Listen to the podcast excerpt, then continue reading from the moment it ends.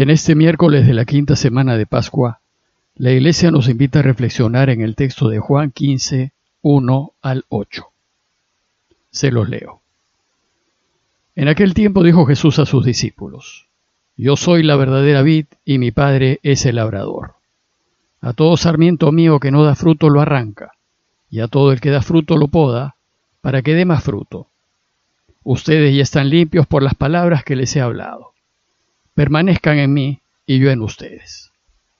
Como el sarmiento no puede dar fruto por sí si no permanece en la vid, así tampoco ustedes si no permanecen en mí. Yo soy la vid, ustedes los sarmientos. El que permanece en mí y yo en él, ese da fruto abundante, porque sin mí no pueden hacer nada. Al que no permanece en mí lo tiran fuera como el sarmiento y se seca. Luego lo recogen y los echan al fuego y arden. Si permanecen en mí y mis palabras permanecen en ustedes, pidan lo que deseen y se realizará. Con esto recibe mi Padre gloria, con que den fruto abundante, y así serán discípulos míos. La enseñanza de hoy se centra en aquello que interviene en las decisiones que tomamos constantemente en nuestras vidas. Y la imagen que usa Jesús para explicarnos este tema es la vid. A veces a la vid se le llama parra, que es la planta que produce la uva. La viña es el terreno en donde se siembra la parra y el que la siembra y cuida es el viñador. En su explicación Jesús va a usar la imagen de la vid, pues recordemos que el Mediterráneo es región propicia para el cultivo de la uva, y en los pueblos en torno al Mediterráneo cultivan la uva y producen el vino. Israel es tierra mediterránea, pues su costa da al mar, y el consumo de uva y de vino es extendido. Para la enseñanza de hoy, el relato del Evangelio se puede dividir en tres partes. En la primera parte Jesús explica la imagen que usará de comparación, es decir, quiénes componen su imagen y qué es lo que se espera de cada componente. La segunda se centra en uno de los componentes de la imagen, en nosotros, los sarmientos, a fin de que reflexionemos en qué se espera de nosotros y en cómo debemos vivir nuestras vidas. Sabiendo esto, en la tercera parte Jesús nos enseña que la decisión de cómo vivir nuestras vidas es nuestra, que nosotros decidimos nuestro futuro y que nosotros, en cada decisión que tomemos, estamos eligiendo lo que seremos. Veamos la primera parte. La explicación de la imagen que usa Jesús es la de la producción de la uva. Recordemos que el público de Jesús era gente de campo y que sabía muy bien cómo se daba la uva. Ellos sabían muy bien qué había que hacer y qué es lo que no había que hacer a fin de que la parra produzca. En esta comparación Jesús nos va a explicar quiénes componen la imagen y qué es lo que se espera de cada uno.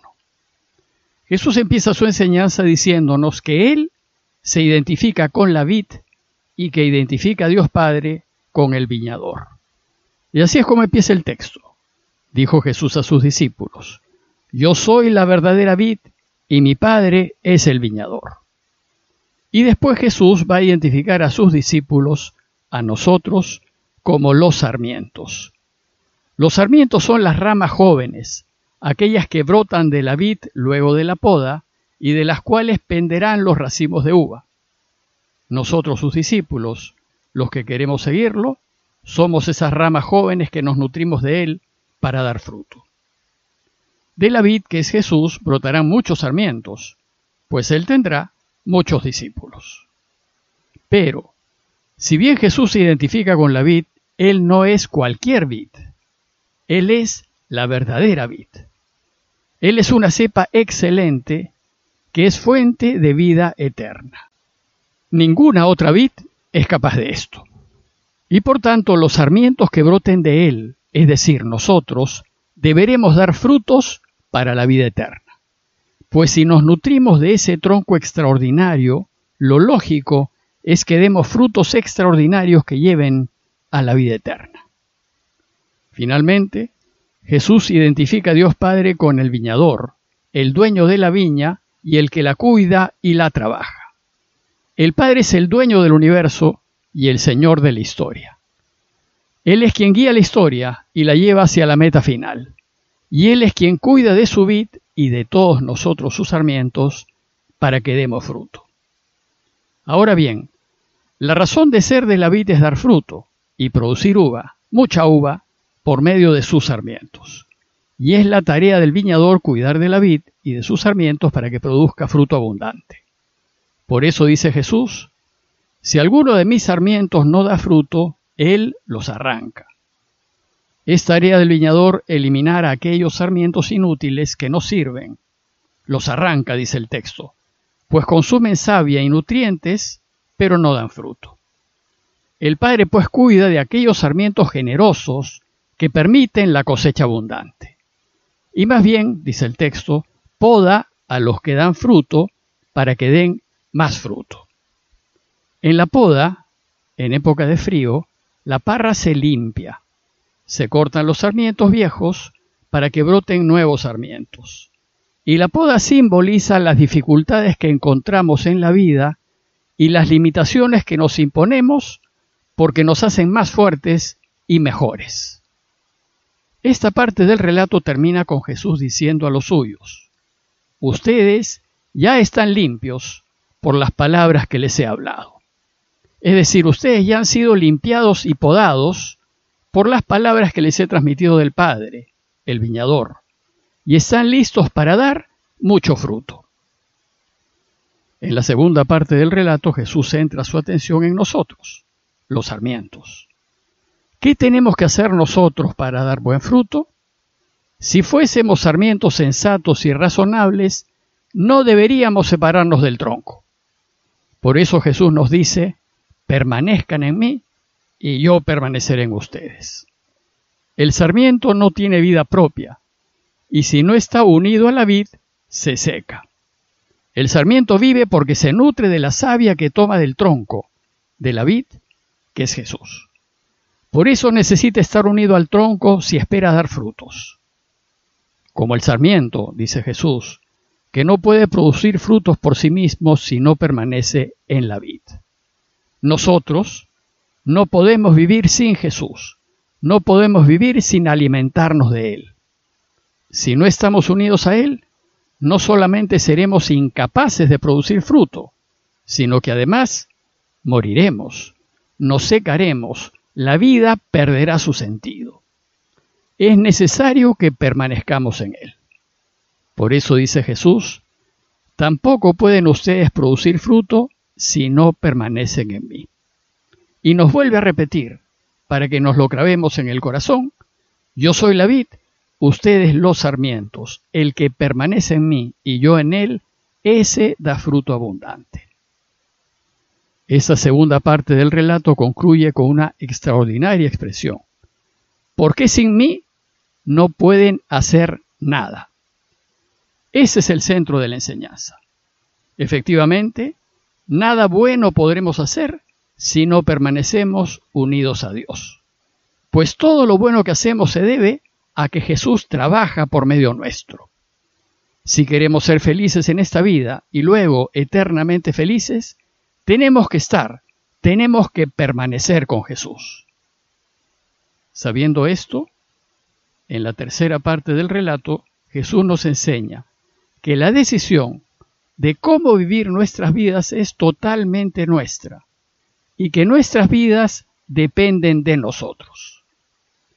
Somos nosotros quienes elegimos permanecer en Dios y somos nosotros quienes elegimos separarnos de Él. La elección es nuestra y ante esta elección hay dos posibilidades. Podemos elegir separarnos de Él, pero si así hacemos, ¿en qué terminarán nuestras vidas? Dice Jesús, al que no permanece en mí lo tiran fuera como sarmientos secos. Luego los recogen, los echan al fuego y arden. Pues nos secaremos y ya no serviremos para nada sino para hacer fuego. Pero podemos elegir acertadamente y quedarnos al lado de Dios. Si elegimos quedarnos con Dios, ¿en qué terminarán nuestras vidas? Dice Jesús, si permanecen en mí y mis palabras permanecen en ustedes, pidan lo que quieran y se les dará. Lo que Jesús nos dice a quienes permanecemos unidos a Él es que siempre nos cuidará y nos dará lo que necesitemos para vivir en paz. Además daremos fruto, mucho fruto. Con esto recibe gloria mi Padre, dice Jesús, con que ustedes den fruto abundante. Lo que da gloria a Dios es que ayudemos y hagamos mucho bien. Si elegimos quedarnos con Él, si elegimos siempre ponernos del lado de Dios en todas las decisiones que hagamos, entonces, dice Jesús, serán discípulos míos. Como conclusión, los invito a preguntarnos, ¿y nosotros? ¿Qué tan unidos estamos a Dios? ¿Somos conscientes de que sin Él no podemos hacer nada bueno? Y luego preguntarnos, ¿qué decisiones hemos venido tomando? ¿Hemos elegido desde nuestra unión con Dios? ¿Hemos elegido lo que Dios hubiese querido que elijamos? ¿Hemos elegido el mayor bien? Pidámosle a Dios que nos dé el don del discernimiento, para que nos demos cuenta que en cada decisión que tomemos debemos elegir desde Dios, desde lo que Él desea, y para que elijamos lo que sea mayor bien aunque no sea lo más conveniente para nosotros. Parroquia de Fátima, Miraflores, Lima.